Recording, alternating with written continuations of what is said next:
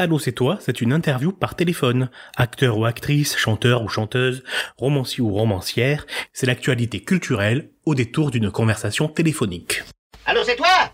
Oui, non, mais j'ai pas le temps de dire vous. Si on commence à dire vous, non, mais...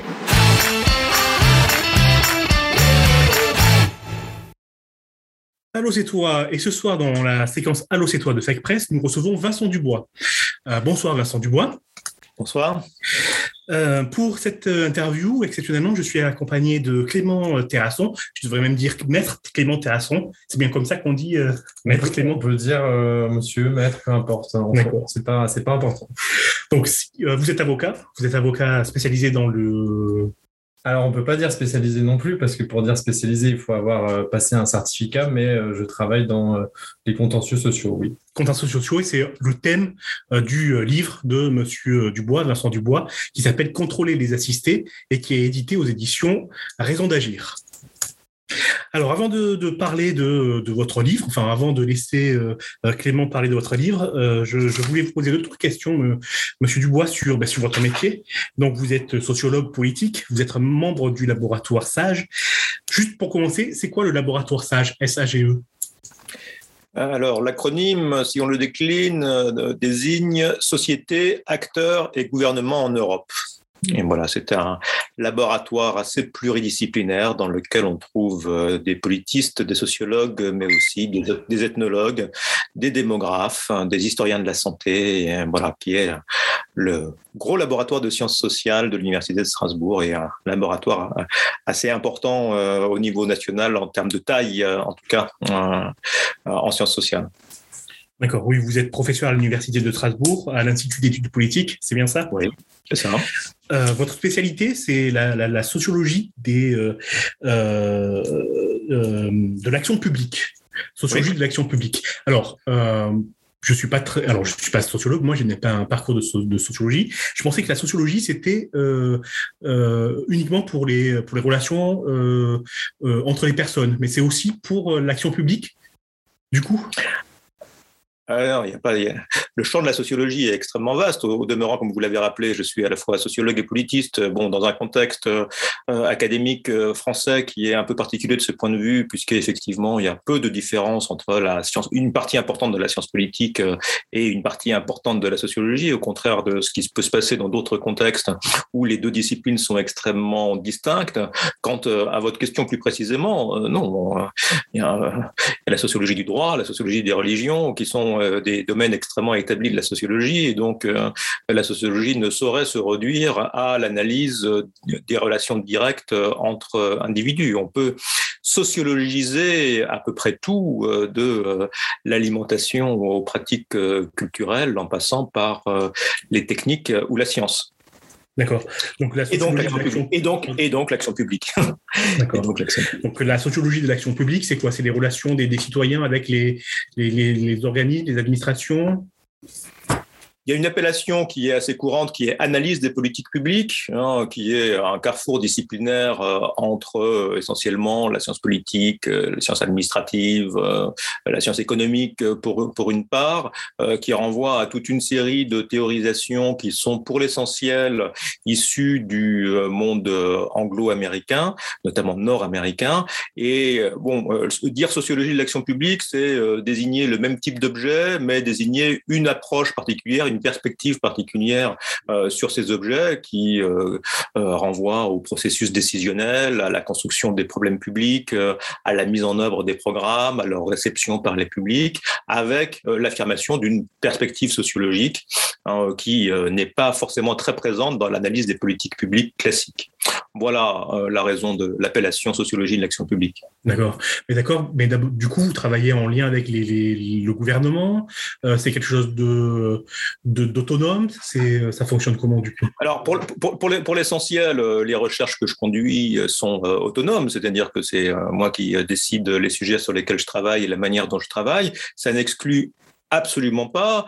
Des contacts avec des institutions, ça n'exclut pas non plus des recherches contractuelles menées avec des organismes, dans mon cas essentiellement publics, et d'ailleurs le livre dont on va, dont on va parler aujourd'hui est très largement issu de rapports de recherche que j'ai menés pour le compte de la Caisse nationale des allocations familiales. donc voilà, c'est un rôle qui n'est pas un rôle de, je dirais, de cabinet d'études ou de cabinet de conseil qui euh, euh, tendrait à produire des préconisations, des diagnostics, euh, des choses qui seraient de l'ordre de l'opérationnalisation directe, hein. mais ce sont des relations qui peuvent être contractuelles, qui renvoient donc à la production d'un regard un petit peu extérieur, si ce n'est parfois aussi décalé ou critique, sur la conduite des politiques publiques, donc au sens large du terme tel que je l'ai énoncé précédemment. D'accord, merci beaucoup. Je vais laisser la, place, la parole à, Clément mais pour parler du livre, donc contrôler les, assistés. Voilà, merci euh, Christophe. Donc le, titre en entier, c'est Contrôler les assistés euh, de points genèse et usage d'un mot d'ordre. Donc c'est publié, euh, comme vous l'avez rappelé, aux éditions Raison d'agir en avril 2021. Et euh, je dois euh, d'abord commencer par souligner euh, voilà, la qualité de, de, ce livre qui, moi, me, donc je l'ai parcouru une première fois et une seconde fois pour, pour préparer cette, cette interview. Ça, il, il, ne cesse pas de, de me surprendre par voilà, son exhaustivité et vraiment son, je trouve, objectivité. Donc je, je conseille à tout le monde, évidemment, de le lire et notamment aux magistrats qui officient en contentieux sociaux. voilà, donc cette interview je pensais la décliner sur, euh, sur quatre thèmes. Euh, d'abord, j'avais des questions un petit peu euh, générales par rapport au, livre et à votre méthode de travail. Ensuite, des questions plus sur l'avenir, un peu dans une attitude prospective. Comment vous voyez la, suite de, ce thème au niveau du débat public? Le troisième point, ça sera la question plus particulière du, du data mining. Et le quatrième, peut-être parce qu'il est moins évoqué dans votre livre, c'est normal puisque ça ne dépend pas euh, explicitement des CAF, mais c'est la question spécifique du, RSA, donc du revenu de solidarité active. Donc euh, voilà, d'abord peut-être une, question un peu, euh, un peu liminaire.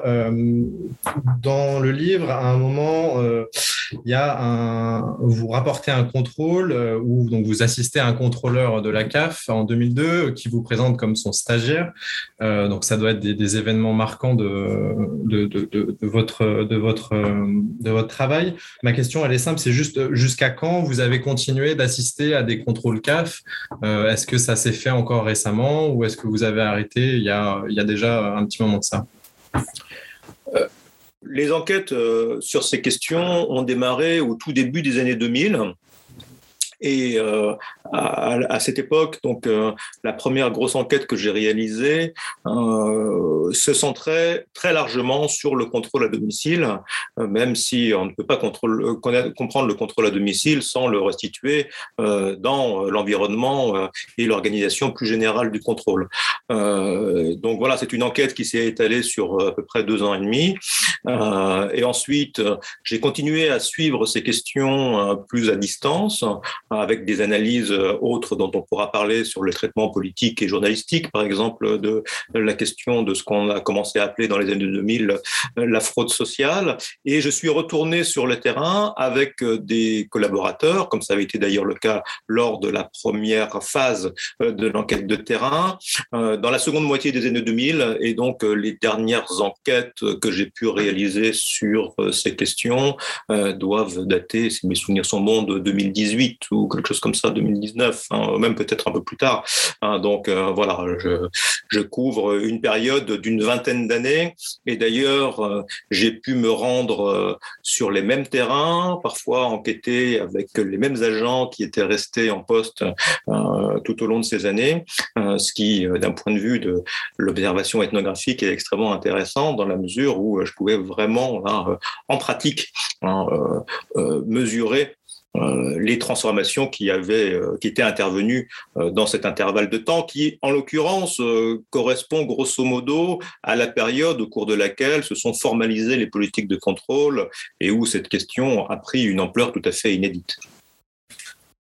D'accord, entendu. Merci. Ah bah donc, c'est très intéressant. Justement, sur le, le, traitement politique, alors je, je vais essayer de, résumer peut-être euh, maladroitement, euh, peut-être avec des erreurs, euh, ce qui peut être dit dans votre livre, afin que les auditeurs comprennent mieux de quoi on parle. vous montrez notamment, donc, en schématisant, qu'il y a eu un, triple mouvement qui a donné au thème de la lutte contre ce qu'on appelle aujourd'hui la fraude sociale la place importante qu'elle occupe désormais. D'abord, c'est euh, une volonté politique, puisque euh, vous étudiez notamment euh, l'occurrence des questions au gouvernement posées, posées par les députés sur cette question. J'y reviendrai, j'aurai une question sur ce thème.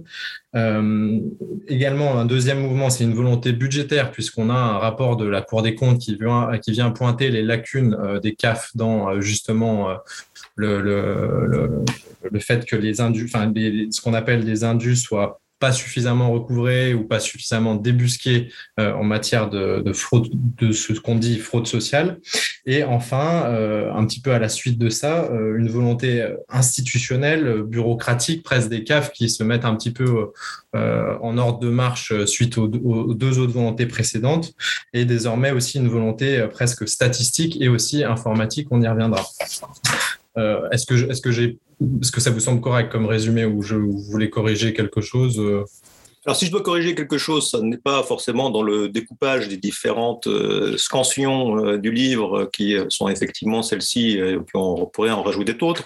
Là où je prendrais davantage de distance, c'est à l'égard de l'usage que vous faites du terme volonté, puisque bon, c'est voilà, une notion toujours extrêmement compliquée à manier, en particulier lorsqu'on est dans une perspective de sciences sociales, parce que d'une certaine manière, ce que je montre, c'est que le développement des politiques de contrôle est le résultat de logiques, de processus, de mécanismes, de transformations euh, qui n'ont pas forcément été euh, voulus par quelqu'un de façon euh, claire et identifiable. Donc, et certes, il y a des stratégies, hein, des stratégies qui sont des stratégies aussi d'adaptation à des configurations qui changent, à des rapports de force qui évoluent, à des relations interinstitutionnelles ou politiques qui également changent.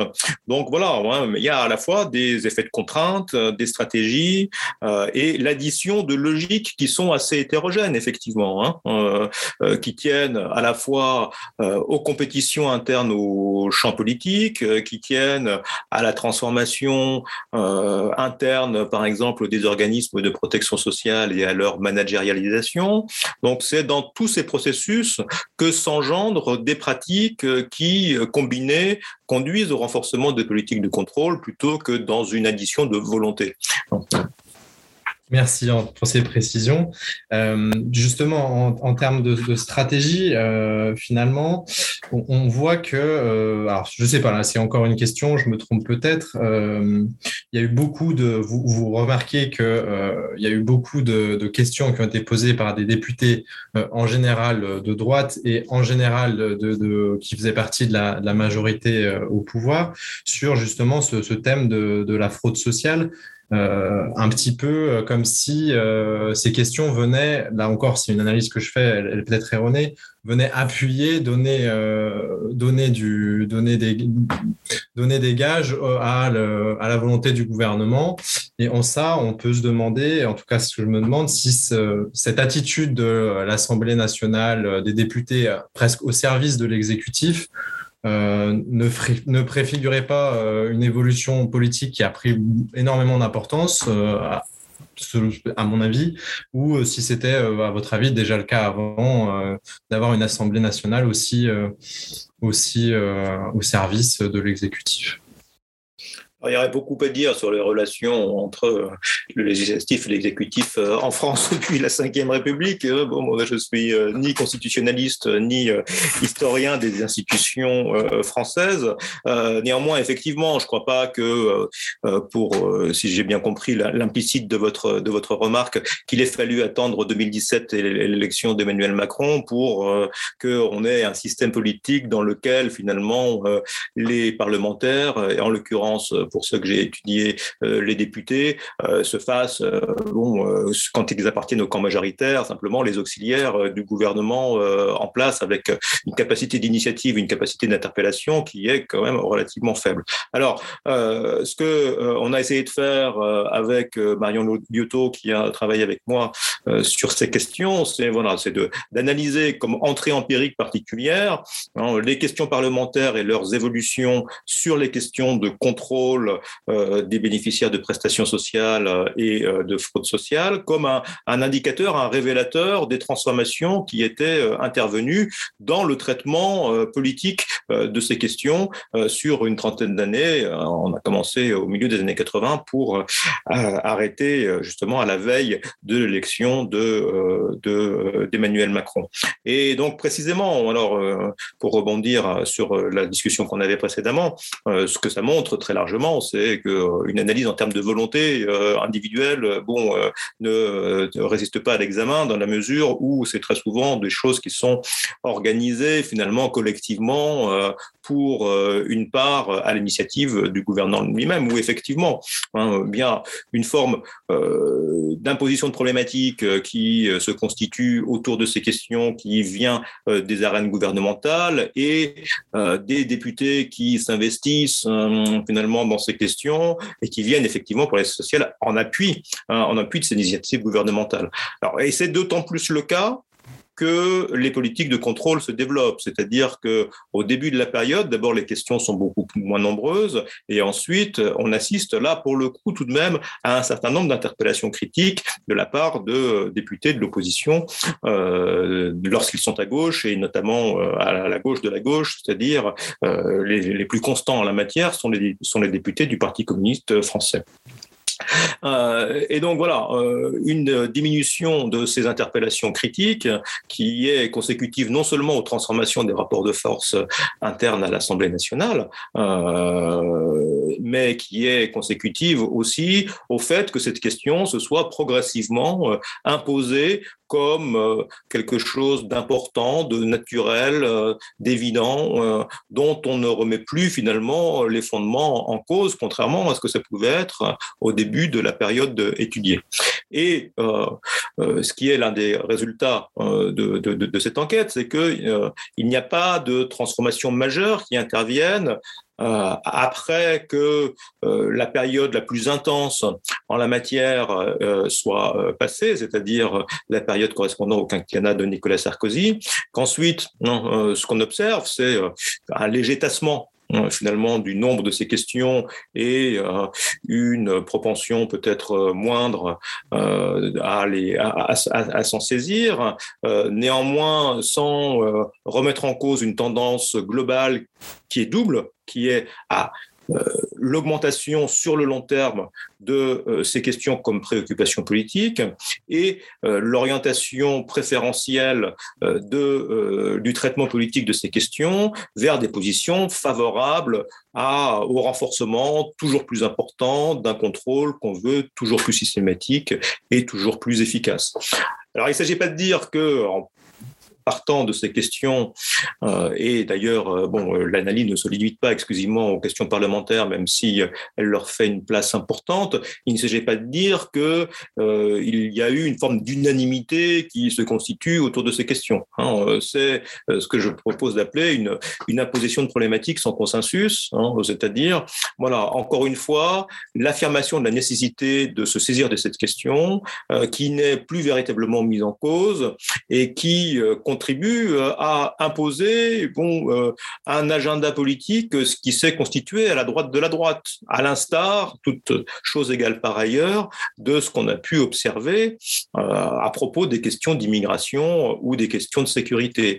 Les députés de gauche euh, soit euh, disparaissant, progressivement euh, pour ceux du Parti communiste, soit sans s'aligner sur ces positions rigoristes, même si ça peut être le cas parfois de certains. Là, je pense donc aux, députés socialistes, bien finalement rechignant progressivement à interpeller de façon critique les orientations donc rigoristes en matière de contrôle pour le dire vite, hein, et simplement pour éviter de prendre le risque de paraître laxiste, irresponsable, naïf, hein, ce que ne manque pas de leur reprocher leurs adversaires dans les cas de rares controverses qui peuvent se nouer sur ces questions. Merci. Euh, ma prochaine question, justement, euh, sur, euh, sur une controverse, c'est vous vous rappelez dans, dans le livre les différences entre ce qu'on appelle la fraude sociale et la fraude fiscale. Donc, je rappelle quelques chiffres voilà, qui sont donnés et quelques, quelques observations. Donc, la fraude sociale, on estime à 300 millions de détectés, même s'il y en aurait peut-être 5, je crois, cinq fois plus de non détectés, donc 300 millions euh, par, euh, par an de fraude sociale, contre fraude fiscale, donc euh, notamment aux cotisations des entreprises ou juste fuite de l'impôt qui représente 16 milliards d'euros, donc un montant 20 à 30 fois plus important ce qui me frappe aussi, en fait, c'est, euh, alors en tant que là, en tant qu'avocat euh, en contentieux sociaux, c'est la différence qu'il peut y avoir, même si je suis pas du tout fiscaliste, je connais aucune aucune aucune compétence à la matière, mais la, différence qu'il peut y avoir sur euh, le traitement de ce qu'on dit fraude par les CAF. En fait, on a l'impression que à partir du moment où un allocataire est labellisé entre guillemets ou étiqueté comme fraudeur, il n'y aura pas de retour en arrière possible euh, l'administration ne reconnaîtra pas euh, sa possible erreur, sa possible exagération, alors que finalement, en matière fiscale, euh, la transaction ou la négociation est une pratique courante. je me souviens de, ces propos assez hallucinants d'Henri Guénaud qui disait sur un plateau de télévisé que finalement les grandes fortunes négociaient, négociaient leurs impôts avec Bercy. voilà, j'aurai des questions à la fin. Je termine sur un petit peu voilà quelques éléments chiffré. Euh, vous faites également valoir qu'il euh, y a eu une évolution en sens contraire justement euh, des réponses judiciaires. Et là, je parle spécifiquement des réponses pénales qui ont été données euh, en matière fiscale et en matière sociale, un croisement des courbes. Vous, vous évoquez ça entre 2004 et 2017. Euh, en matière fiscale, on a eu euh, en 2004 950 réponses pénales apportées contre 560 en 2017, donc une diminution de 40 alors qu'en matière de fraude dite sociale, le mouvement est complètement inverse. On passe de 130 réponses en 2004 contre 700 en 2017. Donc là, on est à plus 440%. Euh, voilà. Donc mes questions sur tout ça sont les suivantes.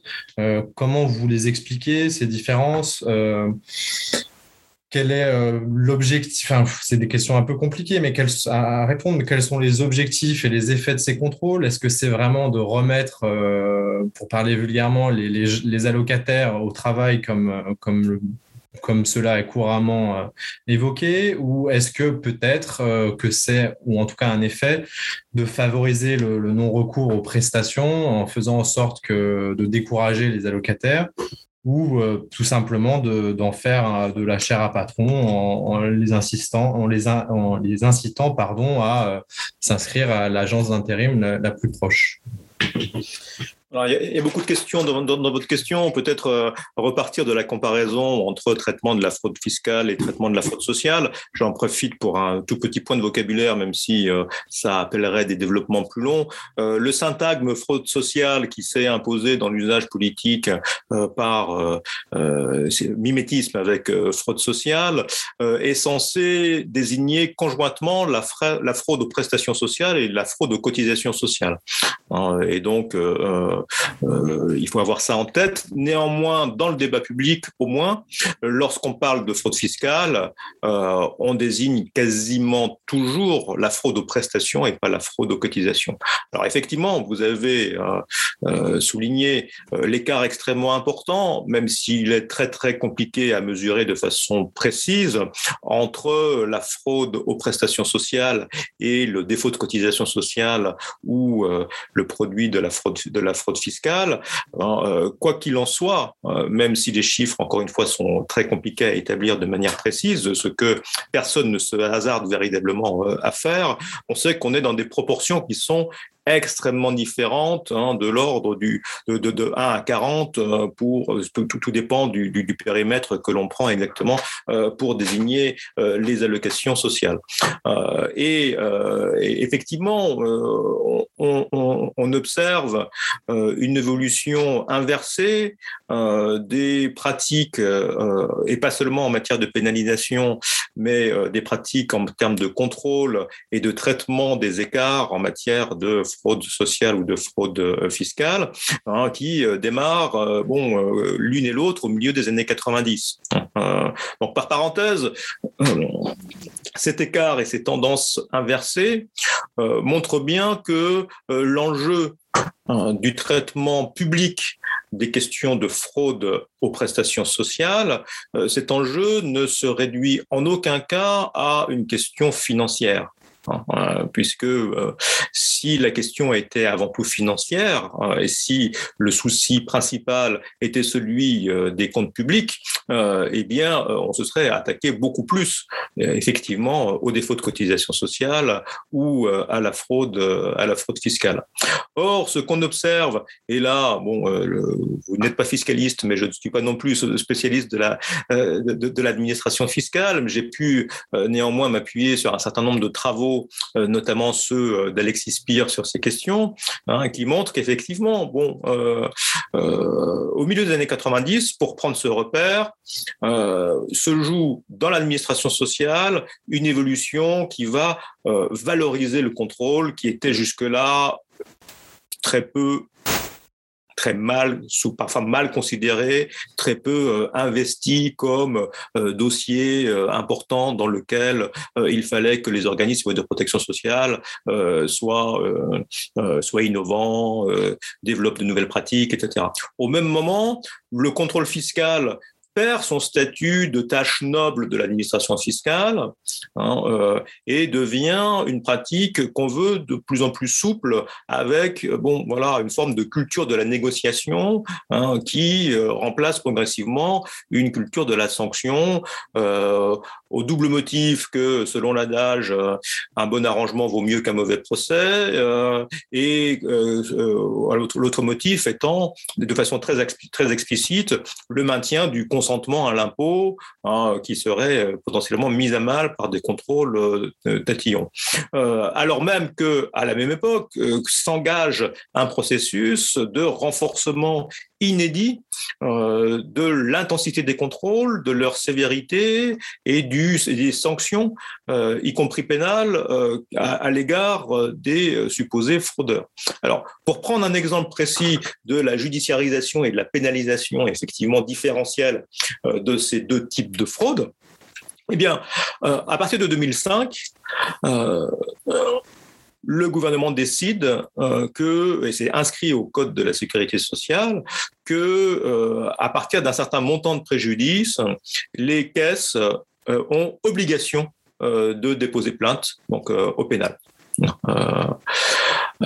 Si on continue ce raisonnement un petit peu en miroir, eh bien, le, le fameux verrou de Bercy, Hein, euh, qui euh, limite hein, euh, les, possibilités de poursuite judiciaire des contribuables indélicats, n'a jamais n'a jamais sauté, hein, pour reprendre cette expression, ce qui veut dire que c'est l'administration de Bercy qui décide seule des suites qui sont données effectivement à l'identification de fraude de fraude fiscale et pas plus les Pandora Papers que euh, les, précédents, euh, les précédentes révélations hein, euh, en matière de fraude fiscale, visiblement, on inverse totalement la tendance. Alors, il ne s'agit pas de dire qu'il n'y a pas de contrôle fiscal et qu'il n'y a pas de lutte contre la fraude fiscale, ce serait évidemment totalement faux, mais en tout cas, tendanciellement, les évolutions dans la manière de traiter l'une et l'autre de ces fraudes sont allées en sens, en sens inverse.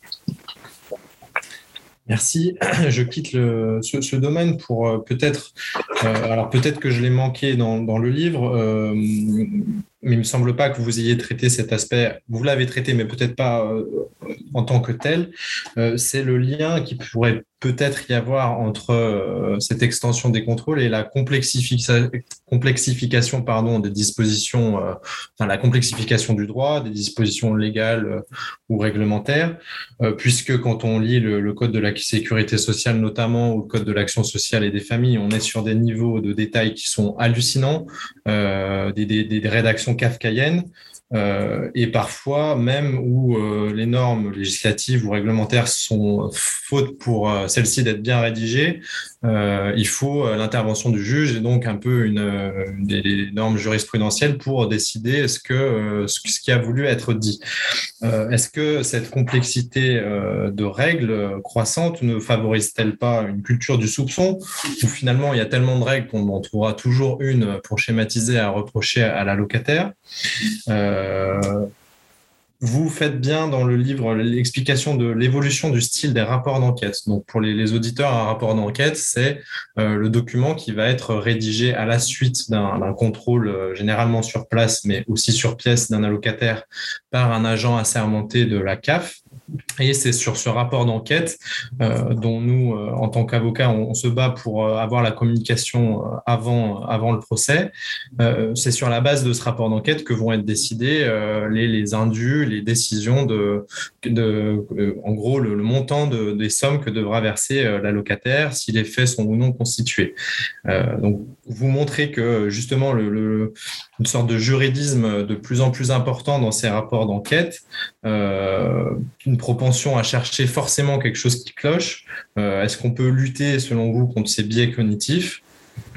Voilà, c'est une autre question. Et finalement, par rapport à ma première observation sur la complexité des règles, euh, est-ce que tout remettre à plat, je ne sais pas, imaginez une, une prestation sociale unique ou des, des plafonds, ça vous semblerait une idée pertinente?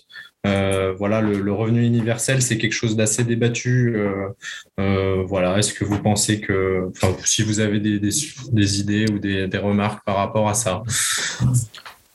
Alors, avant de répondre à cette question, euh, je voudrais euh, terminer de répondre à vos précédentes questions parce que j'en ai oublié une partie euh, dans, ma, dans ma réponse précédente. Donc, en gros, ce que vous me demandiez, c'était quelles étaient les fonctions du contrôle ou la stratégie qui pouvait le, le sous-tendre. Alors, c'est extrêmement compliqué de répondre de façon courte et, et, et univoque sans prendre le risque d'être exagérément simplificateur.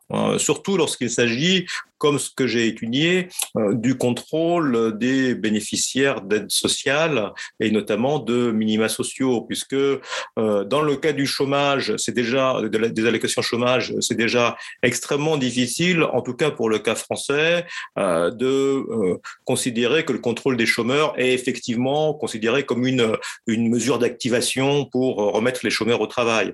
bon, j'ai un travail en préparation sur cette question, donc je ne vais pas trop m'avancer, mais voilà, euh, euh, euh, c'est déjà assez simplificateur. Alors dans le cas des aides sociales, ça l'est encore plus parce que ça n'est pas personne ne croit, je pense, que contrôler ou sanctionner les bénéficiaires du RSA va être un facteur de retour à l'emploi. en revanche, je pense qu'il y a des effets beaucoup plus diffus hein, qui sont néanmoins agissants. Hein, euh, qui, euh, euh, qui sont des effets, y compris d'ordre symbolique, Hein, qui euh, rappelle aux allocataires d'aide sociale et notamment du minima sociaux qu'ils ne sont que les récipiendaires temporaires et provisoires de double guillemets la générosité publique. C'est une manière de les rappeler à leur à leur devoir, de les rappeler à leur situation donc encore une fois provisoire. Hein, il y a sans doute bon dans la sociologie de l'action publique précisément on se demande quel est le public des euh, euh, des programmes publics, eh bien, il y a un double public. Il y a celui qui est effectivement contrôlé, et puis euh, il y a une autre fonction symbolique hein, qui est, bon, voilà, à rassurer les contribuables, pour dire vite, sur et les cotisants quant au bon usage et à la bonne distribution des aides, des aides sociales. Et puis dans la thématisation de cette question, bon, voilà, euh, euh, il y a des usages politiques hein, qui sont extrêmement euh, variés, hein, qui peuvent aller de la stigmatisation directe ou indirecte de certaines catégories de population, notamment les immigrés, jusqu'à la promotion donc de la valeur travail, dont l'assistanat et la fraude ont constitué les repoussoirs nécessaires dans toute la période marquée par le quinquennat Sarkozy. Voilà, euh, ce que je veux dire ici, c'est que euh, justement ce qui fait sans doute la force à la fois de la rhétorique, mais aussi du processus objectif de développement de ces politiques, c'est qu'il obéit à des logiques qui sont multiples. Euh, et donc, c'est pas une manière de dire simplement que la réalité est compliquée, ce qui est un peu le sorte de béaba de réflexe, du réflexe du sociologue de base. Euh, c'est plus que ça. Hein, c'est de dire que justement, cette, cette multiplicité, cette polyphonie finalement euh, euh, du traitement de, la fraude et ses usages relativement variés de, des pratiques de contrôle, eh bien, sont au principe de ce processus massif, majeur de développement de ces questions, donc sans précédent depuis le milieu des années 90.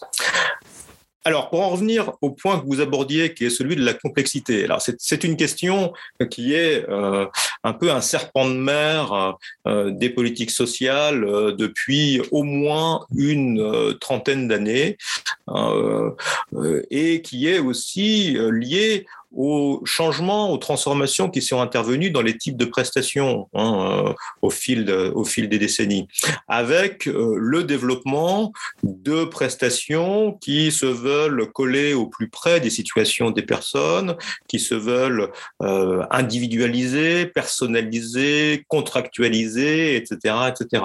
Et donc, bon, voilà, ouvrir un droit à la retraite ou à la sécurité sociale, je dirais que même si c'est toujours plus compliqué que ça en a l'air. Ça repose sur un certain nombre de critères légaux, euh, avoir cotisé pendant un certain nombre d'années, euh, euh, avoir tel ou tel statut professionnel.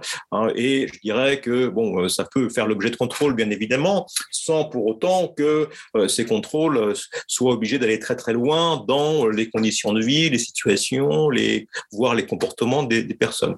À partir du moment où des prestations sont versées euh, sur la base de critères de situation, euh, de euh, contexte de vie des personnes, eh bien, bon, ce qui peut tout à fait se justifier, enfin, il ne s'agit pas de, critiquer ça, mais ça appelle assez logiquement, ou ça s'associe assez logiquement de la vérification administrative des situations à partir desquelles on doit statuer pour ouvrir ou non le droit à des prestations, à des prestations sociales.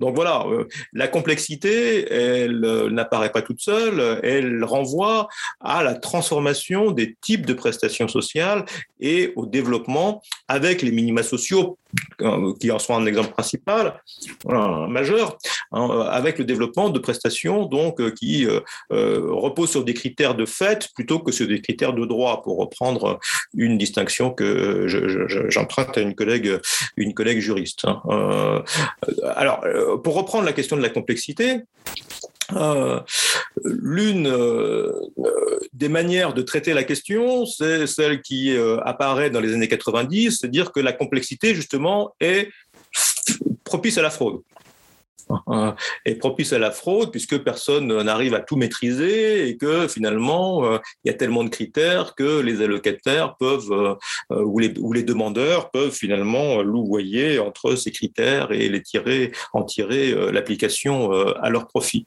votre question n'était pas celle-ci, hein, davantage. Est-ce que effectivement c'est pas la complexité qui est au principe euh, de, euh, du renforcement des contrôles. Et là, je pense que c'est beaucoup plus justifié pour les raisons que j'ai énoncées précédemment, mais aussi pour euh, toute une série de raisons qui tiennent à la machinerie bureaucratique, je dirais, hein, puisque, bon, par définition, plus les critères sont nombreux, plus il y a de choses à vérifier. Hein, c'est, je, le dis de façon extrêmement simple, c'est évidemment beaucoup plus complexe dans la réalité pratique, mais c'est tout de même le cas. Ensuite, j'évoquais précédemment la question de la nature des critères. Bon, euh, euh, pour prendre le cas du contrôle des demandeurs d'emploi, bon, voilà, le principal critère euh, mobilisé, c'est celui de la recherche active d'emploi, ce qui n'est pas une notion absolument aisée à, à mobiliser, c'est une litote. Hein. donc voilà, ce qui fait que, eh bien, on contrôle et il n'y a pas véritablement de négociation, mais en tout cas, il y a des appréciations qui peuvent être au cas par cas du caractère actif ou plus ou moins actif de la recherche d'emploi.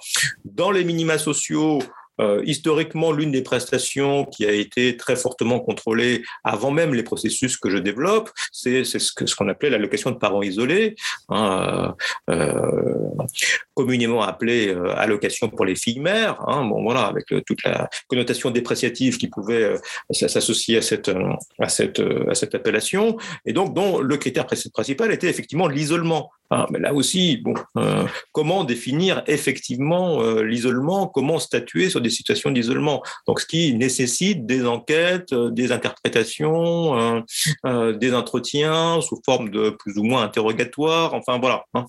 donc, effectivement, la complexité de ce point de vue est un, un des facteurs qui peut conduire hein, à l'augmentation du à l'augmentation du contrôle. Alors, effectivement, ce que vous évoquiez, les débats sur le revenu universel, intègrent en partie au moins hein, ces, préoccupations. C'est-à-dire qu'à partir du moment où on a des, revenus qui sont inconditionnels, eh bien, bon, voilà, euh, euh, chaque citoyen peut, peut y prétendre euh, et il n'y a pas de contrôle nécessaire puisque bon, on a supprimé en fait les critères ou l'essentiel des critères ou les critères les plus complexes qui, étaient, qui, présidaient, qui président à l'octroi d'autres types de, de prestations.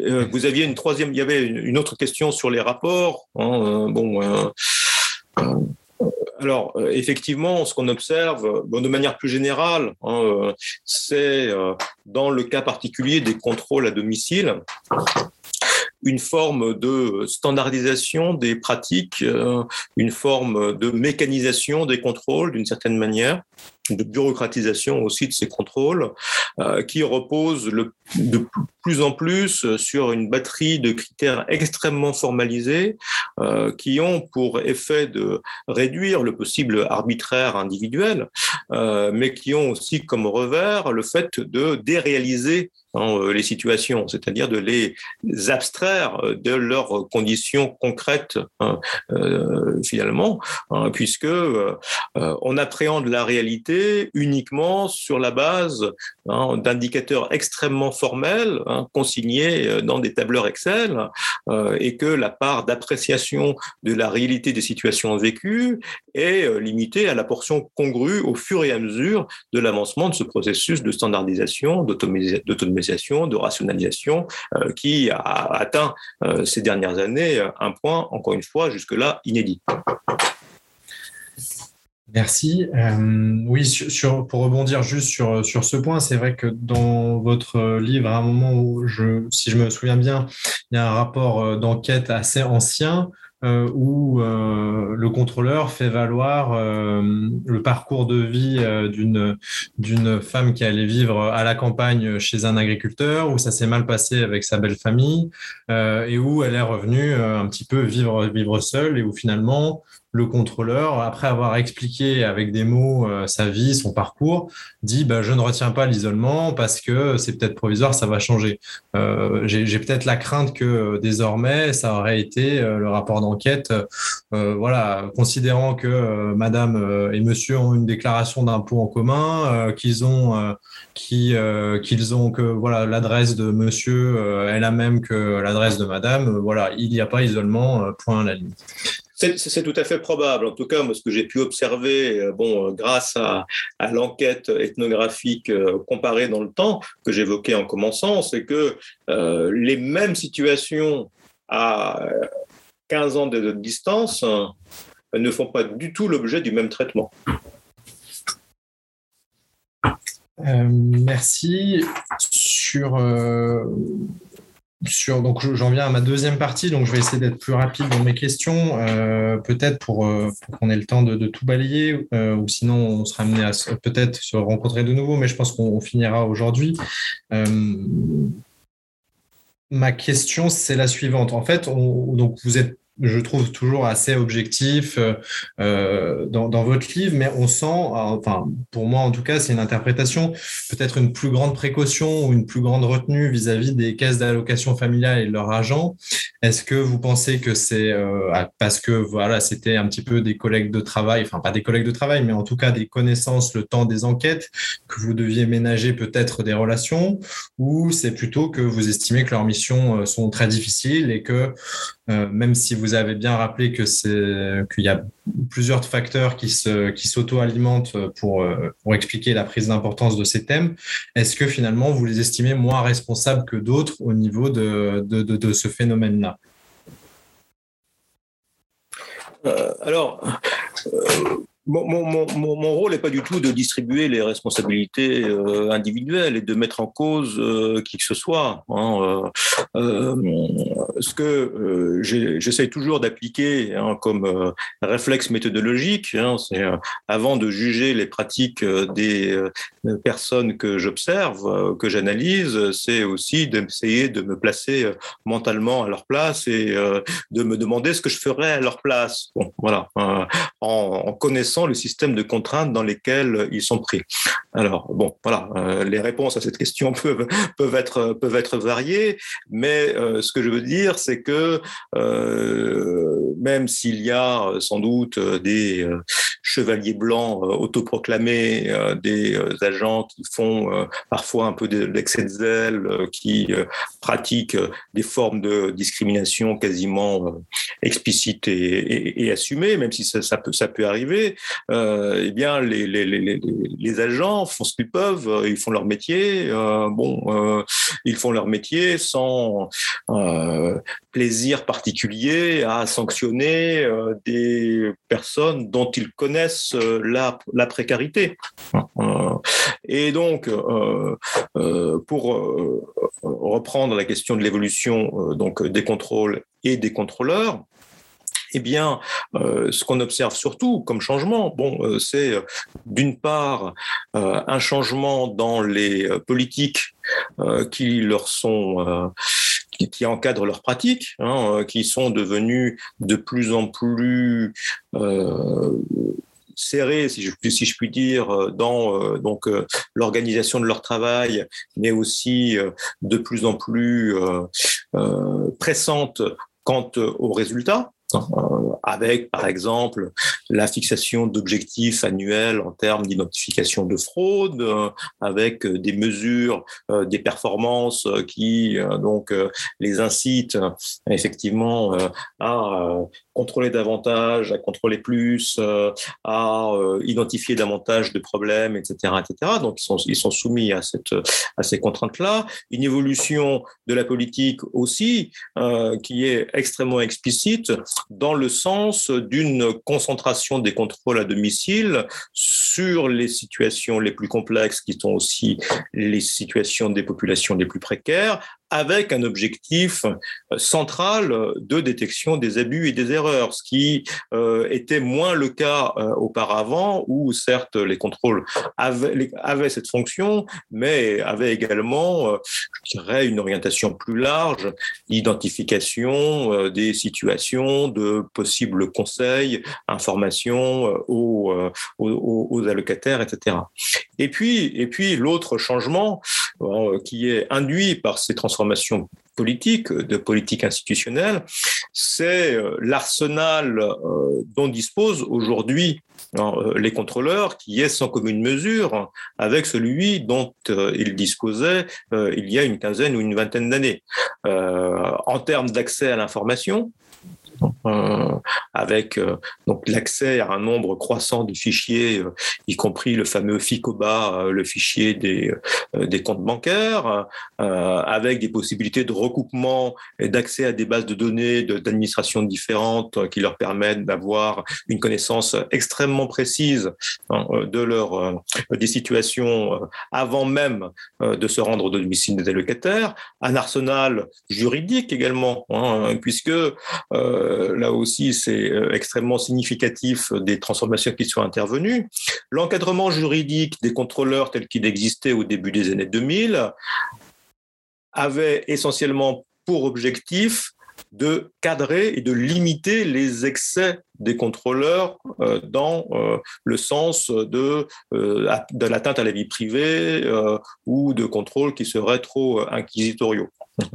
Aujourd'hui, hein, le cadrage et l'encadrement juridique dans des, dans des textes réglementaires et les circulaires des contrôleurs, eh bien, leur donne au contraire hein, des prérogatives qui sont extrêmement importantes Hein, et qui vont davantage dans le sens de renforcer ses prérogatives plutôt que de limiter euh, les formes d'abus de pouvoir euh, qui étaient éventuellement craints dans la période précédente. Merci. Euh, une autre question rapide. Quand on vous lit ou même quand on défend des allocataires devant les tribunaux, on peut avoir un certain sentiment d'inexorabilité je me rappelle mes cours de politique publique, on, parlait de la notion de sentier de la dépendance. Euh, voilà, en, droit, on parle plus de l'effet cliquet. Euh, est-ce que pour vous, euh, il est déjà trop tard pour enrayer les, les, spirales rigoristes que vous évoquez ou alors effectivement, bon, euh, euh, on n'efface pas d'un revers de main euh, 15 ans, 20 ans d'une évolution qui, euh, si elle n'est pas absolument univoque et linéaire, va tout de même dans une direction qui est celle du renforcement des contrôles et de, leur sévérité. dans le cas du traitement pénal, euh, de, de, de, des, cas de, des cas de fraude. Euh, bon, voilà, il y a eu toute une série de processus euh, qui vont aussi dans le, sens d'une inexorabilité, comme, comme vous le disiez. Hein, c'est bah, le fait que se constituent des compétences juridiques plus fortes euh, quand je dis juridique, c'est au, pénal, au sein même des organisations, des organismes de protection sociale, hein, avec euh, bon des gens dont c'est le métier hein, aujourd'hui, la fonction euh, complète hein, de de défendre les intérêts des caisses auprès des auprès des tribunaux. Il y a également des formes de rapprochement inédit entre euh, les parquets et les organismes de protection sociale, hein, euh, qui sont y compris formalisés dans ce qu'on appelle les CODAF, hein, les, comités, euh, départementaux antifraude, qui réunissent sous l'autorité du préfet et du procureur l'ensemble des administrations et des organismes publics et parapublics concernés par les questions de fraude, le service des douanes, caisse de sécurité sociale, service de police, service de gendarmerie, euh, et donc, euh, et donc administration de la justice. Et euh, voilà, tout ça conduit à une efficacité toujours plus grande des dépôts de plainte par les organismes de protection sociale, dans une moindre mesure par les conseils départementaux, avec un taux de classement sans suite qui a très très fortement diminué et un taux de succès des plaintes qui, lui, a fortement, a fortement augmenté. Alors, il faudrait, ce que je n'ai pas pu faire observer ces processus du point de vue de l'administration de la justice. Hein, euh, euh, bon, voilà, il y, a des différences locales qui restent ou qui sont longtemps restées assez marquées, qui tiennent notamment à la plus ou moins grande propension des procureurs à se saisir de ces questions. Hein, dans certains départements dans lesquels j'ai pu enquêter, assez tôt, hein, il y a eu un certain nombre de cas où euh, bon voilà la procureure, c'était une procureure en l'occurrence, et eh bien voilà faisait par exemple des audiences spéciales fraude aux prestations sociales. Euh, où il n'y avait que des cas de cet ordre-là, qui convoquaient à cette occasion la presse locale. Donc voilà, hein, il y avait aussi une initiative de la part de, l'administration de la justice euh, pour euh, marquer publiquement l'importance que revêtait la lutte contre ce fléau, entre guillemets, que représenterait la fraude aux prestations sociales. Je me permets juste d'interrompre, pardon, Clément, vous parlez d'arsenal juridique. Donc, déjà, moi, dans ma tête, ça me fait penser, c'est un terme assez guerrier. Donc, avec l'arsenal juridique dont, disposent les contrôleurs pour, pour entrer dans, la vie intime, dans la vie privée des, allocataires, est-ce que les contrôleurs sont, sont, sont devenus aujourd'hui des, une sorte de, des sortes de flics impunissables autrement que d'aller devant un juge? Alors, euh, j'ai pas de, j'ai pas rencontré de cas où des contrôleurs aient pu être euh, être mis en cause euh, mmh. effectivement euh, dans leur euh, dans leur pratique. au demeurant, effectivement, je parle sous contrôle d'un plus nettement plus juriste que moi, mais ils ont un certain nombre de prérogatives qui bon vont au-delà même de certaines prérogatives de la police, puisque bon voilà, ils n'ont pas besoin d'une commission rogatoire pour se rendre au domicile des au domicile des personnes, rien que ça. Hein, donc effectivement, leur alors il s'agit pas de dire, hein, pas non plus de fantasmer une espèce de contrôleur tout puissant euh, euh, euh, agissant en toute impunité et commettant mm. voilà des abus, ce qui, ce qui, ce qui, ce qui, ce qui, peut arriver, mais ce qui est quand même très rarement le cas. Mais effectivement, hein, ils ont des prérogatives qui sont assez importantes, aussi bien, comme je l'indiquais, en termes de consultation de données et d'informations personnelles extrêmement précises et extrêmement nombreuses, en termes d'enquête à domicile, etc. C'est ça, en termes, de, en termes d'enquête à domicile, en termes d'enquête de voisinage. Et, et, leur rôle est tout de même important, très important dans ces cas euh, bon, les plus complexes et qui sont donc encore une fois souvent euh, ceux des populations les plus précaires parce que il n'y a pas d'automaticité, ils, ils, ne sont pas investis du pouvoir de décision, mais dans la plupart des cas, euh, les conclusions qu'ils rendent dans leur rapport sont suivies. Donc, ils sont non pas des décideurs de droit, mais des quasi-décideurs de fait, euh, bien souvent. D'accord. Une dernière question, puis je relaisse la parole à Clément. Alors, c'est peut-être quelque chose que j'ai mal compris. Vous avez parlé tout à l'heure de, cibler une population, euh, notamment les, les immigrés. Euh, est-ce que c'est quelque chose que la CAF fait consciemment, inconsciemment, ou est-ce que c'est le, sur ordre d'une certaine politique gouvernementale, ou, est-ce que je n'ai pas compris? Bah, Ça tombe bien. Moi, j'avais des questions un peu sur cette question, mais peut-être que vous voulez répondre d'abord. Oui, je vais répondre brièvement parce que je voudrais, j'ai du mal me faire comprendre. Euh, quand je parlais de ciblage, je parlais du discours politique. Hein. Euh, je parlais euh, pas du tout de, du ciblage des populations contrôlées par les organismes. ou quand bien même il y a un certain nombre de mécanismes qui conduisent au surcontrôle qu'il faudrait pouvoir mesurer plus précisément des populations d'origine étrangère, il n'y a certainement pas de volonté assumée ou de choix de, de, de contrôler davantage les étrangers que les autres.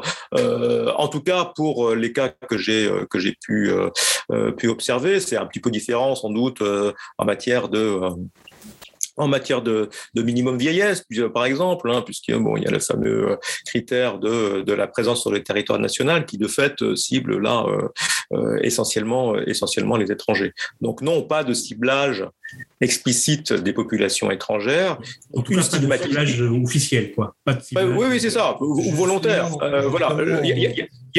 Comme je disais tout à l'heure, bon, voilà, il, peut y avoir un ciblage de fait, mais mm. euh, il n'est pas assimilable à quelque chose qui soit de l'ordre véritable campagne de la CAF.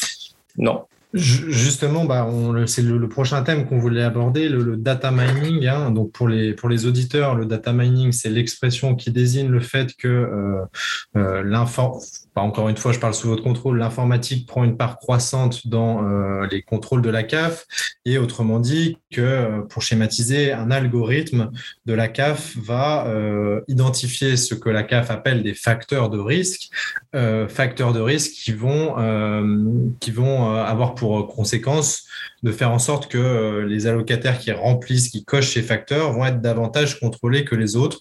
en gros, voilà, c'est le ciblage informatique de certaines populations euh, alors, on, va débattre sur ça. Euh, vous dites, vous montrez quand même bien dans votre livre que euh, il y a notamment donc, alors à mon sens, il y a, deux, il y a deux, deux critères qui conduisent à, être davantage contrôlés. Donc, c'est c'est le fait d'appartenir ou non à une famille monoparentale et aussi, alors là peut-être qu'on peut commencer par cette question finalement l'origine puisque nous, en tant qu'avocats, on a consulté des rapports du défenseur des droits qui mettaient spécifiquement en, cause le fait qu'il existait un critère au niveau de l'algorithme de la CAF selon lequel les personnes nées hors de l'Union européenne étaient davantage euh, contrôlés que d'autres. Autrement dit, que c'était un, des critères euh, euh, de facteurs de risque. Donc, même si c'est pas discriminatoire, enfin, c'est quand même c'est quand même discriminatoire en fait, même si c'est pas une discrimination. Même si c'est un petit peu voilà délayé, c'est vous vous n'avez pas observé ça comme comme facteur de à risque. alors à terme nous l'objectif en tant qu'avocat on dévoile notre stratégie, mais ça serait de d'essayer d'obtenir bah voilà, le, vraiment le, code source de l'algorithme de la cave pour voir à quel point, euh, à quel point ce, genre de facteur, euh, ce genre de facteur peut, euh, peut mener à des contrôles discriminatoires, un peu, un peu comme ce que certains avocats ont pu faire sur les contrôles aux faciès à la gare du Nord ou des choses comme ça.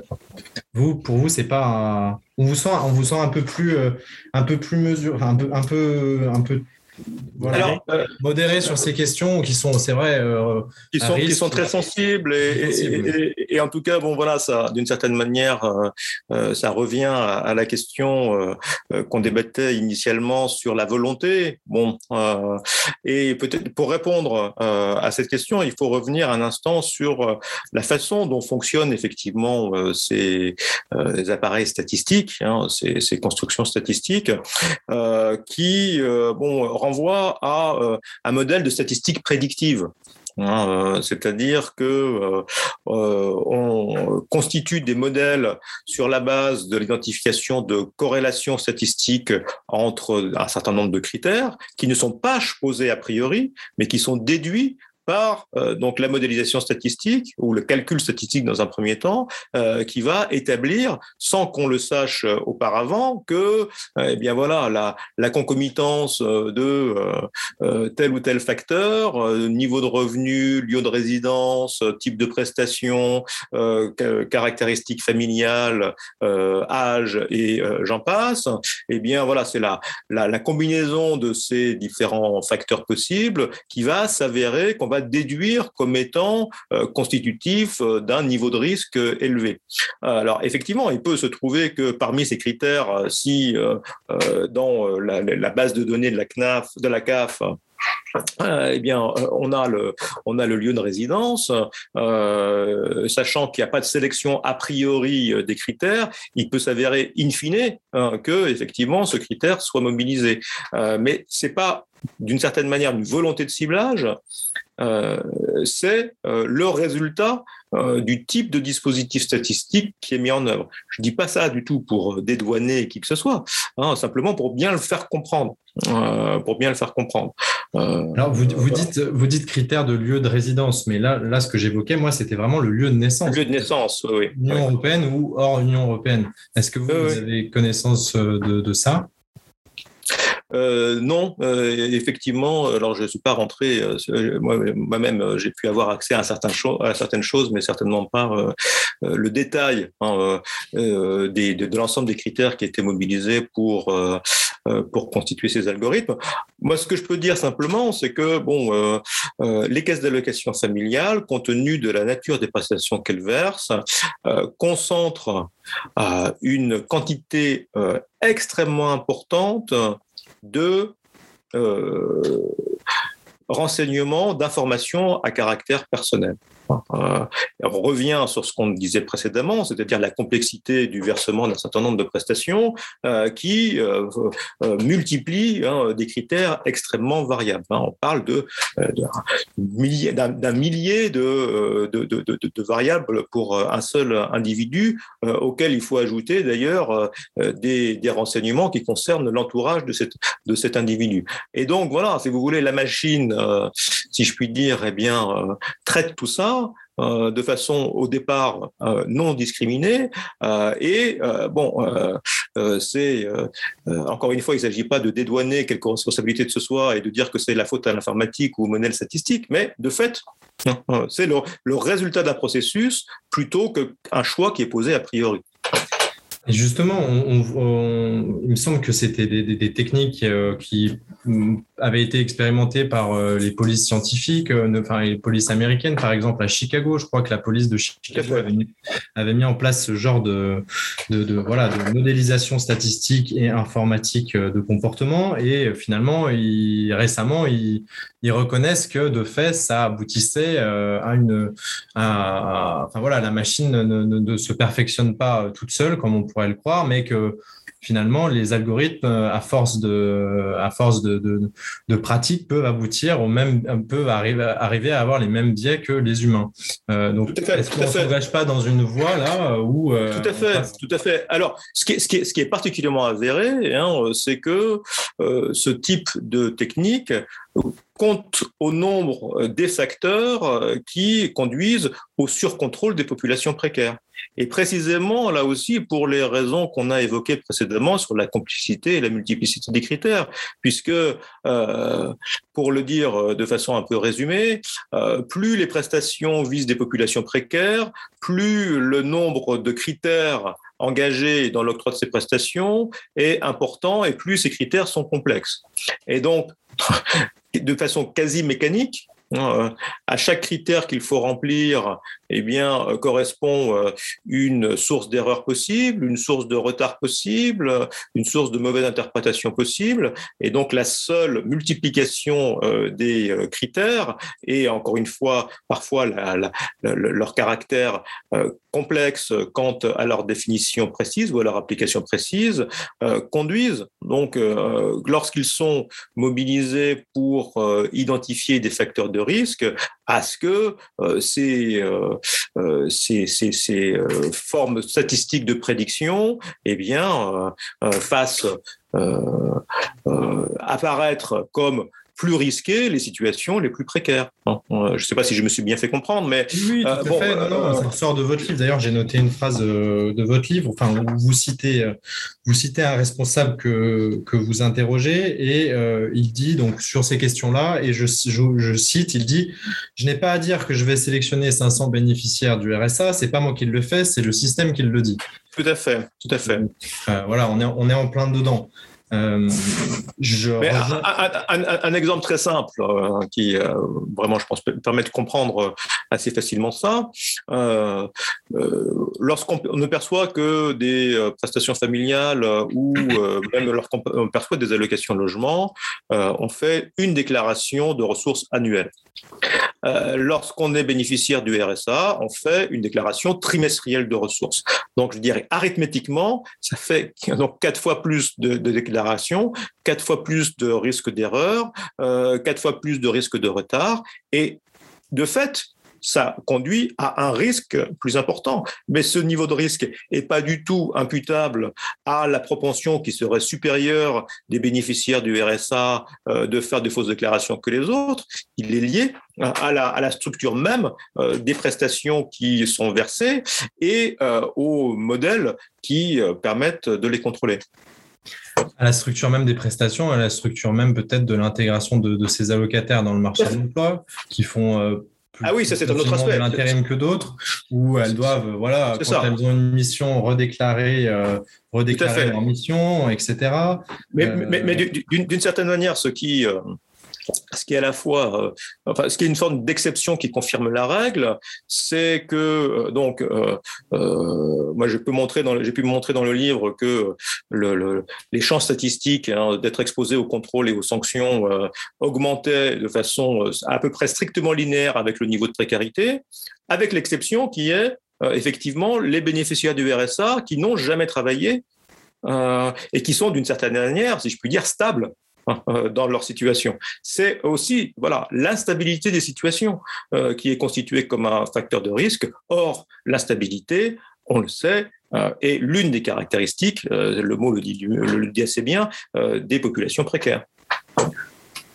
J'ajoute juste sur cette question de déclaration des salaires que, euh, en pratique, nous, on observe des choses qui sont hallucinantes, enfin, que je trouve hallucinantes, qui est qu'en 2021, les caisses ne sont pas capables d'apporter une réponse euh, euh, claire et explicite aux allocataires sur s'ils doivent déclarer le net à payer, par exemple, ou le net après ticket restaurant, etc. Donc, enfin, c'est un détail, mais c'est pour dire que cette situation, on l'a vu beaucoup de fois. Je ne sais pas si vous en avez personnellement connaissance, mais c'est hallucinant de se dire que euh, voilà, euh, euh, la, CNAF a même pas été capable, pas capable de donner des instructions claires sur quel, quel, montant de la fiche de paye doit-on reporter avec la problématique qui est qu'on le dit quelque chose aux allocataires au téléphone, qu'ils le font et ensuite on reproche de ne pas avoir fait comme il fallait, entre guillemets. Comme alors, c'est un détail, mais qui a son importance dans la mesure où il peut être à l'origine de discordances entre les déclarations qui sont faites euh, à la CAF et celles qui sont faites dans d'autres administrations. Or, euh, voilà, euh, les déclarations de revenus hein, sont utilisées hein, de façon croisée en fonction des, sources administratives desquelles elles proviennent pour identifier les cas d'erreur et les cas de fraude et diligenter les contrôles là aussi. Je rebondis aussi sur la question du, comme vous l'avez montré euh, dans votre livre et rappelé euh, dans l'émission, du surcontrôle des plus précaires. Je ne sais pas si vous savez, euh, mais j'ai bien l'impression que quand il y a un contrôle qui est diligenté justement contre un, un locataire, ça va être alors je, suis vraiment nul en informatique, mais ça va être encodé informatiquement de telle manière que s'il y a de nouveau une discordance qui est révélée, ça va en gros, en, gros, les prestations, vous savez, sur les décisions, elles ont des codes différents. Par exemple, RSA, c'est INK. Et euh, si la locataire a été contrôlée une fois avec une discordance, le code, ça va être INK1 deux fois, INK2, 3, 4, etc. Donc en gros, l'algorithme, la, machine de la CAF va garder la mémoire de, euh, de, contrôle euh, de fausses déclarations, en tout, cas comme ce qu'ils appellent fausses déclarations, puisque bon, ça c'est à débattre. Et, est-ce que pour vous, c'est pas une forme de, harcèlement, ça, une forme de... Euh, nous, en tant que juristes, le point problématique, c'est que alors même qu'il y, a des, y a des indus qui sont contestés, il y a des fraudes qui sont contestées, qu'un tribunal a été saisi ou n'a pas, n'a pas encore jugé, euh, peu importe pour la CAF, puisqu'elle va juger que forcément, et j'en reviens à ce que je disais euh, euh, tout à l'heure, elle, a l'impression qu'elle peut jamais revenir sur ce qu'elle a dit, qu'elle a toujours raison, et que de toute façon, la fraude va être encodée informatiquement de telle sorte que même si un tribunal estime deux ans plus tard qu'elle n'aura pas fraudé, ça sera, ça sera pas possible de revenir sur ça, et cette personne aura plus de chances d'être contrôlée. Est-ce que pas une forme de harcèlement, ça Non, mais d'une certaine manière, oui, mais euh, il y a des choses qui vont plus loin que ça encore. Hein, euh, euh, et on revient cette fois sur la question de la définition de la fraude. Euh, euh, au début des années 2000, euh, bon, lorsque voilà, ces processus étaient déjà engagés, il y avait une attitude assez circonspecte quant à la définition de la fraude, dont on justement rappelait dans les circulaires le caractère difficile à établir, reposant sur le critère de l'intentionnalité, qui était lui-même particulièrement difficile à établir, etc. Et donc voilà, la politique, c'était de limiter hein, la qualification de fraude au cas où vraiment on avait des éléments probants euh, en nombre euh, et en qualité suffisante, défendables devant les tribunaux, etc., etc.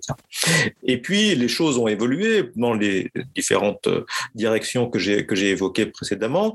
Et voilà, l'exemple que je voulais prendre à l'appui de, de, ce que, de ce que vous dites, c'est que il y a des formes de qualification automatique de la fraude, c'est-à-dire que désormais la répétition de la même erreur à six mois de distance euh, qui euh, se trouve être au bénéfice de la, de, la locataire vaut présomption de fraude. Et ça, c'est détecté de façon automatique par les systèmes informatiques qui euh, envoient directement à la locataire une notification de fraude sans intervention humaine. Hein, à charge pour la locataire euh, de faire euh, appel, hein, de déposer un recours euh, s'il considère ou elle considère être dans son bon droit.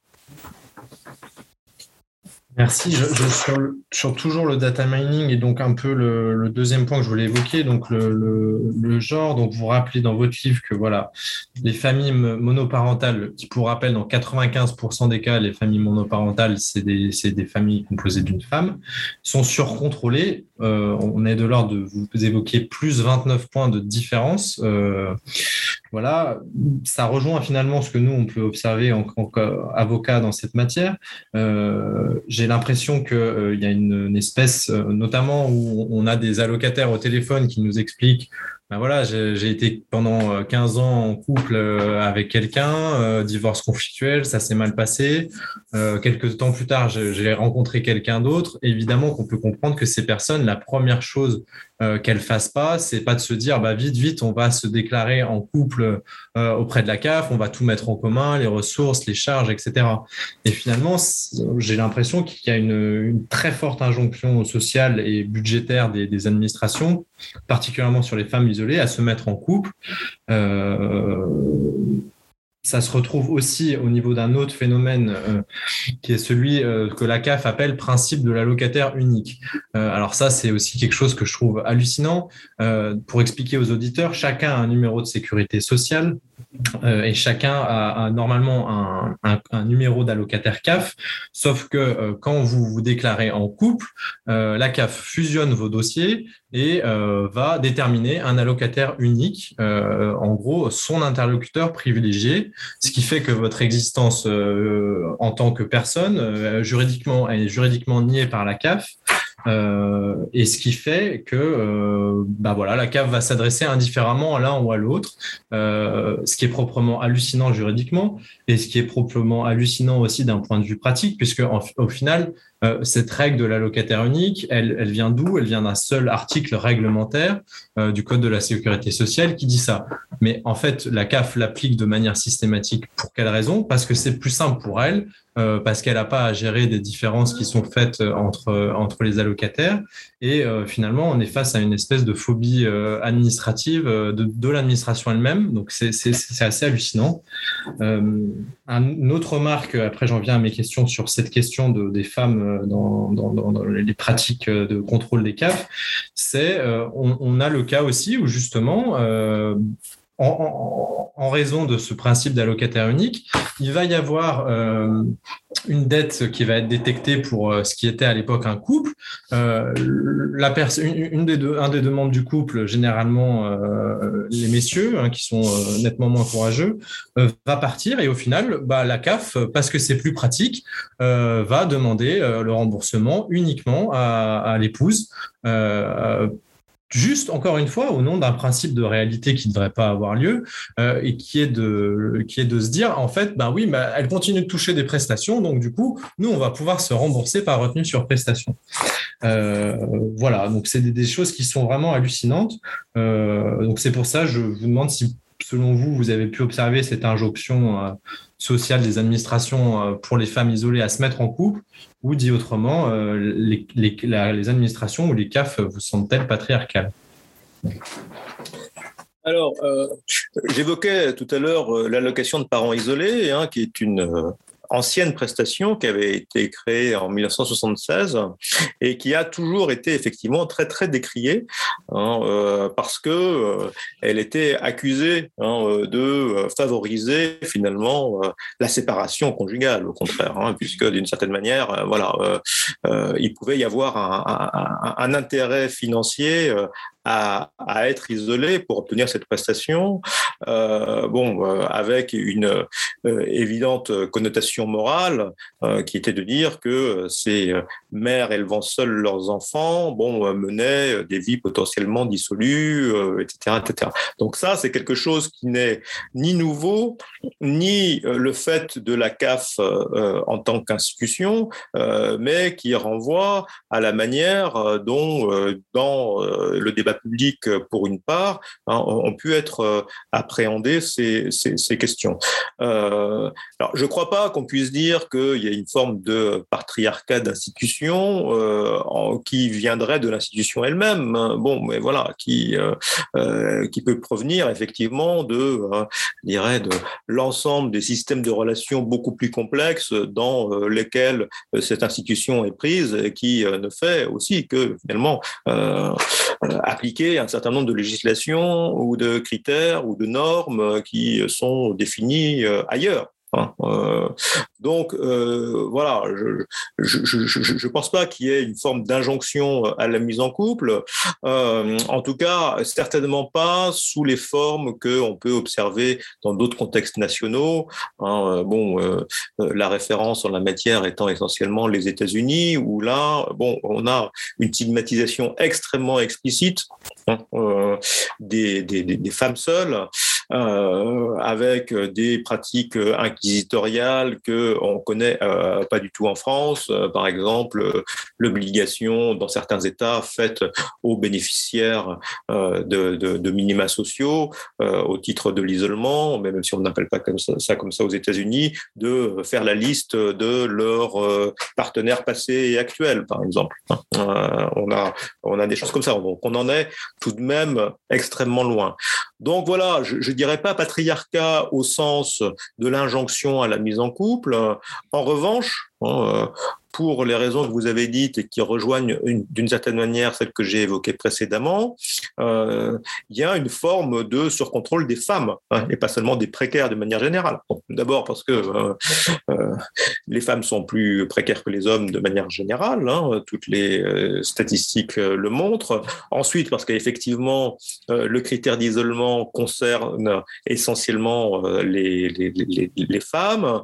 enfin parce que, bon, le principe de l'allocataire unique que vous évoquiez euh, fait que dans la plupart des cas, c'est euh, quand il y a un couple, c'est la femme qui est titulaire du dossier hein, pour des raisons, pour le coup, de division genrée du travail domestique qu'on connaît bien. Donc tous ces critères cumulés conduisent au fait qu'effectivement, les femmes sont plus encore exposées que les hommes au contrôle et aux potentielles sanctions dont ils peuvent être l'occasion.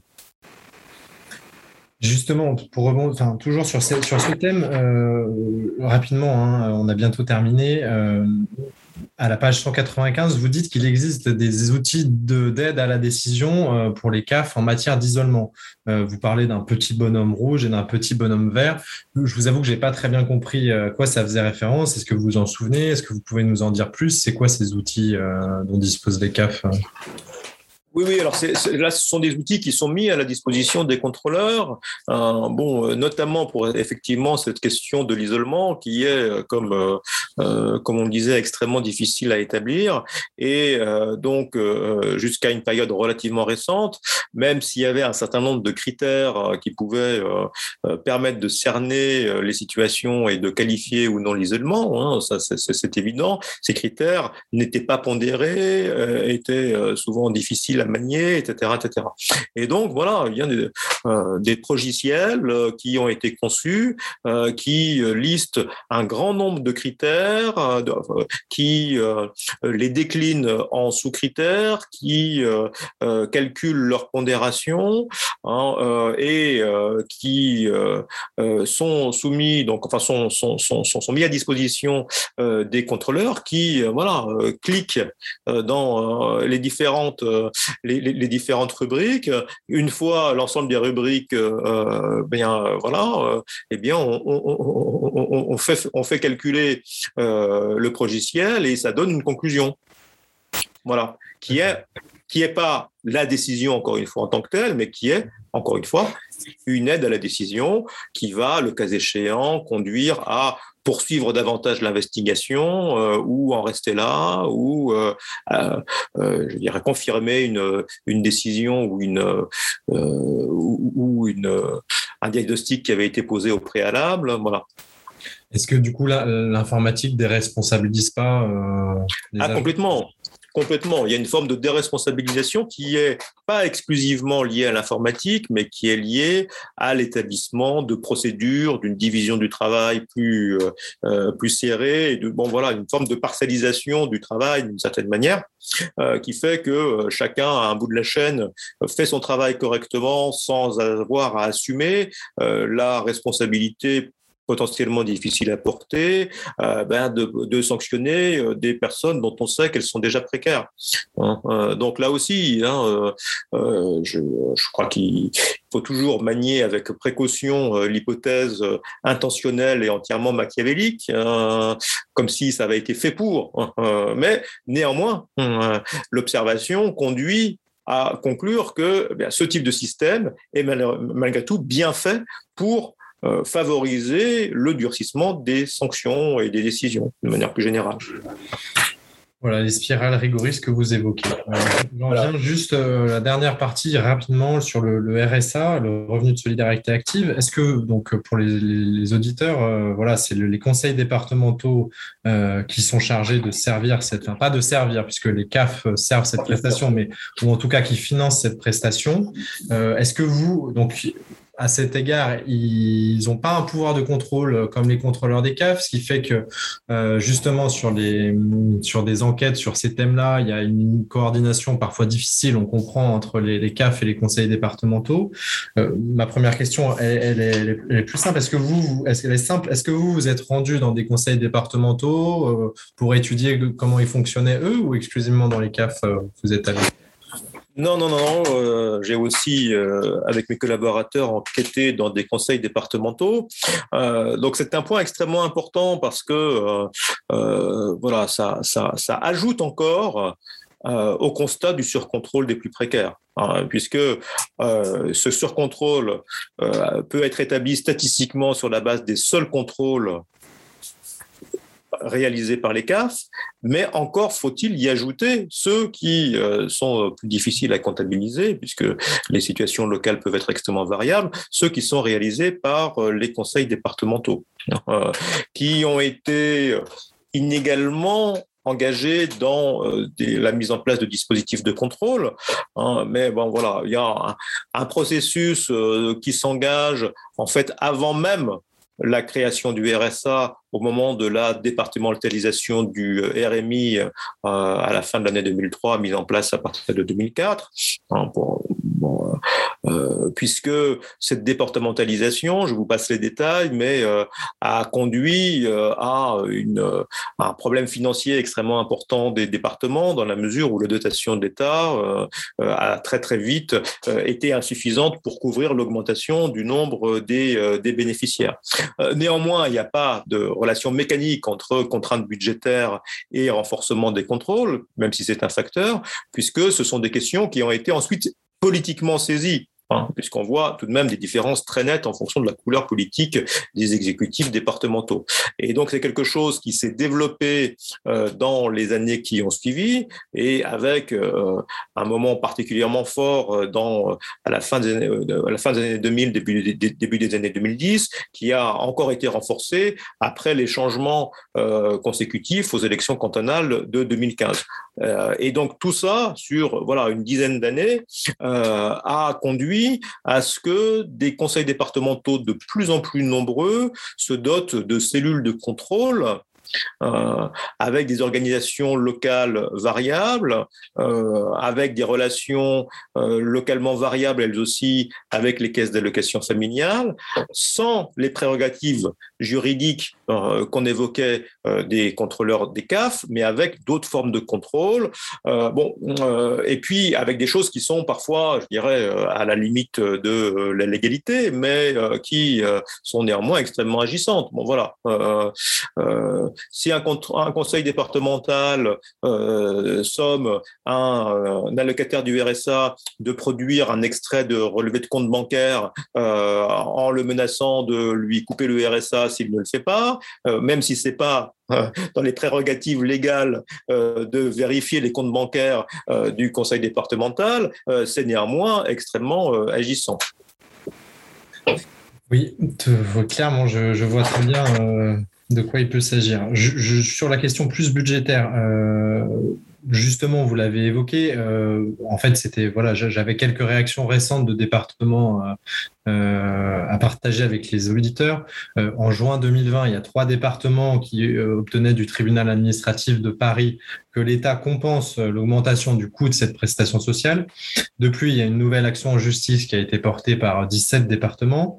plus récemment, le Premier ministre a annoncé la renationalisation partielle de la gestion du RSA, ce qui était déjà le cas euh, dans certains territoires d'outre-mer pour la Seine-Saint-Denis euh, pour l'année 2022. Et encore plus spécifiquement, euh, récemment, il y a 15 départements qui ont refusé de verser le RSA à des personnes non vaccinées qui avaient été privées d'emploi pour, pour cette raison, pour refus de vaccination, au motif qu'ils regrettaient de ne pas avoir été consultés et que c'était à l'État d'assumer ça. voilà, quelques questions par rapport à ça. Qu'est-ce que vous pensez de ces actes de défiance un petit peu, euh, particulièrement par rapport au, troisième euh, Est-ce que c'est un vrai intérêt ou c'est une surenchère dans la stigmatisation des, allocataires du RSA euh, La nationalisation du RSA vous semble-t-elle quelque chose de souhaitable? Et enfin, plus largement, quel rôle les collectivités euh, territoriales peuvent-elles jouer contre les politiques euh, de, ces trois dernières présidences qui ont plus ou moins toutes euh, conduit à affamer la bête, comme on peut dire, dans ces cas de figure. Est-ce que vous... Quel est votre avis sur, sur tout ça? Alors, concernant euh, euh, ces politiques de affamer la bête, où on dit encore euh, la politique des caisses vides, hein, il y a tout de même une nuance à apporter, malgré tout, lors du quinquennat de François Hollande, puisque à cette époque avait été proposée la renationalisation du RSA. Euh, mais précisément, euh, ce qui montre que euh, tout n'est pas soluble dans les questions budgétaires, précisément, hein, le, président de l'Association des départements de France donc, avait refusé à cette époque la, la renationalisation. Donc, d'une certaine manière, préférant le bénéfice politique au coût budgétaire, hein, pour le dire de façon, de façon un petit peu rapide.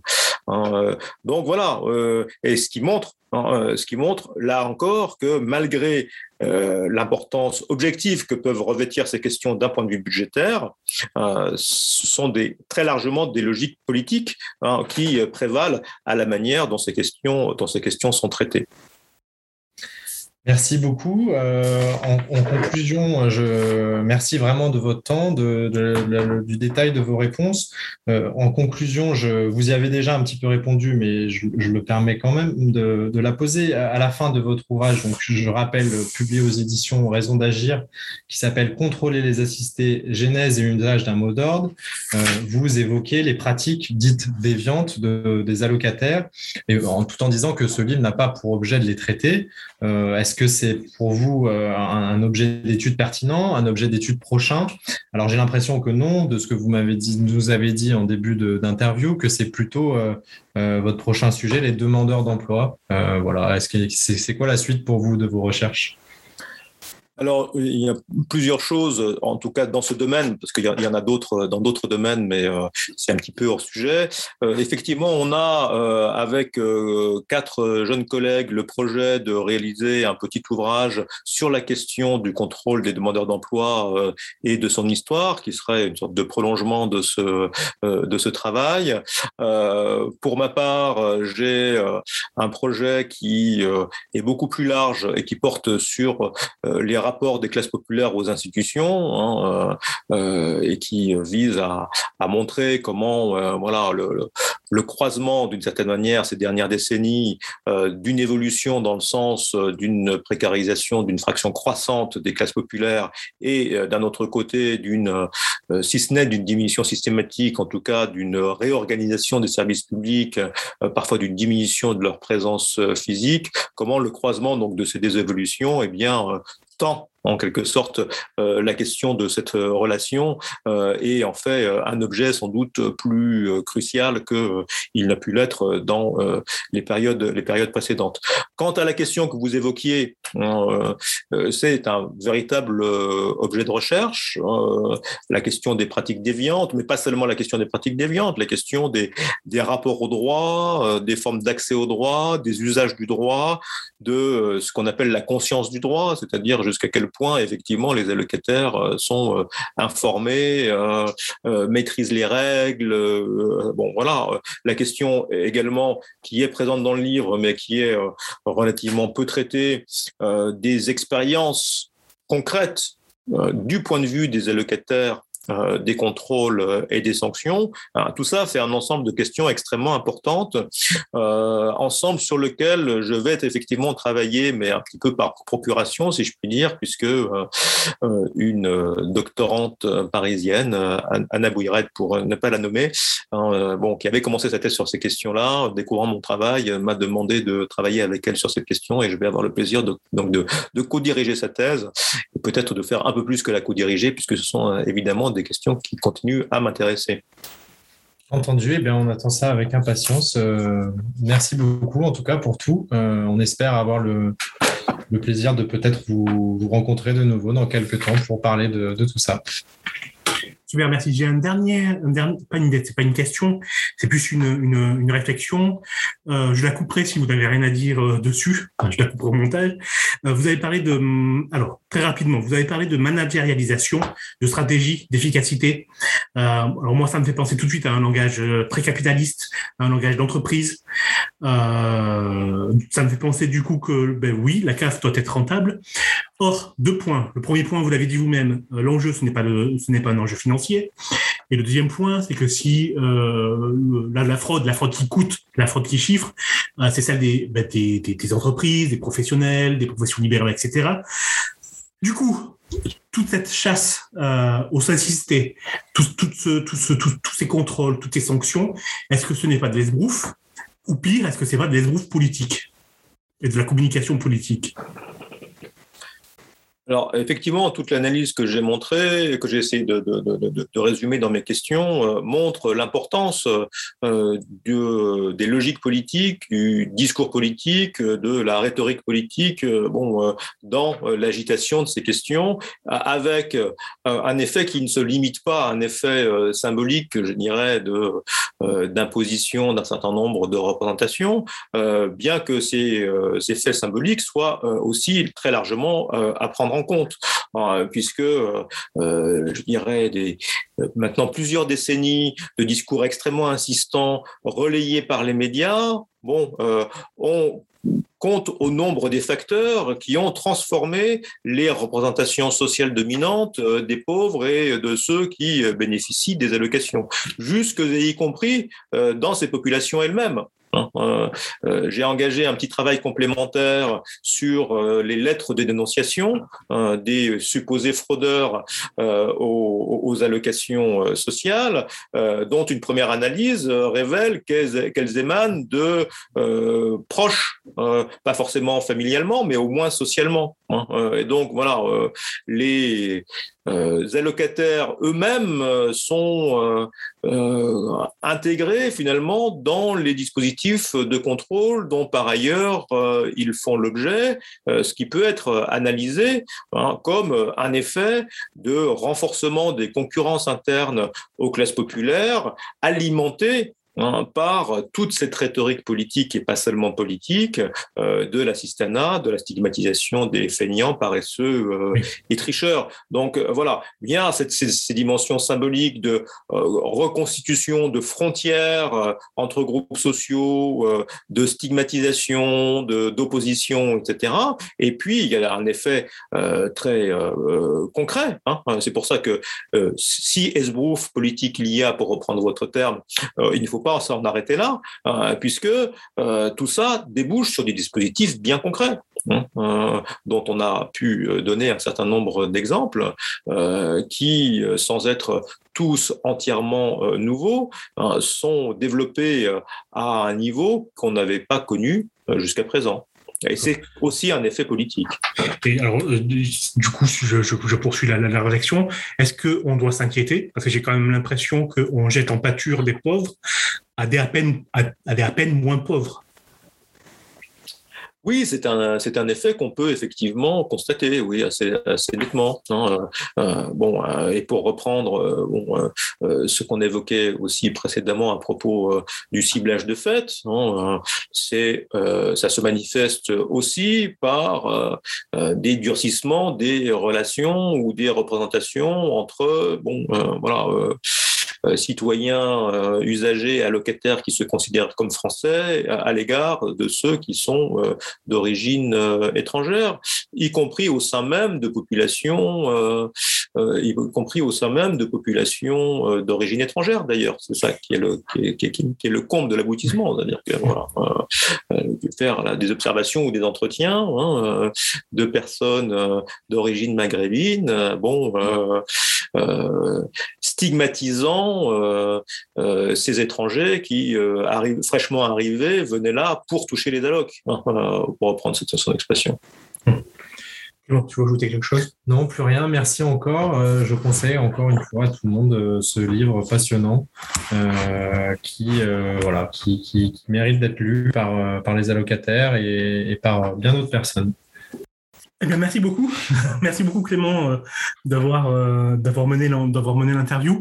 Merci beaucoup, Vincent Dubois, d'avoir accepté euh, la, votre, la participation à notre, à notre, à notre émission. Donc, je rappelle le livre, c'est Contrôler les assistés. c'est édité aux éditions Raison d'agir. On mettra tous les liens sur le, site internet. Vous pouvez retrouver, je rappelle, l'intégralité de cette interview, de cette longue interview, euh, sur euh, sur sur les pardon sur le site internet de l'émission, mais aussi sur les applications et les sites de streaming euh, audio. Tous les liens sont sont euh, seront postés euh, sur sur les réseaux sociaux. Pour rappel, le site internet c'est facpress.fr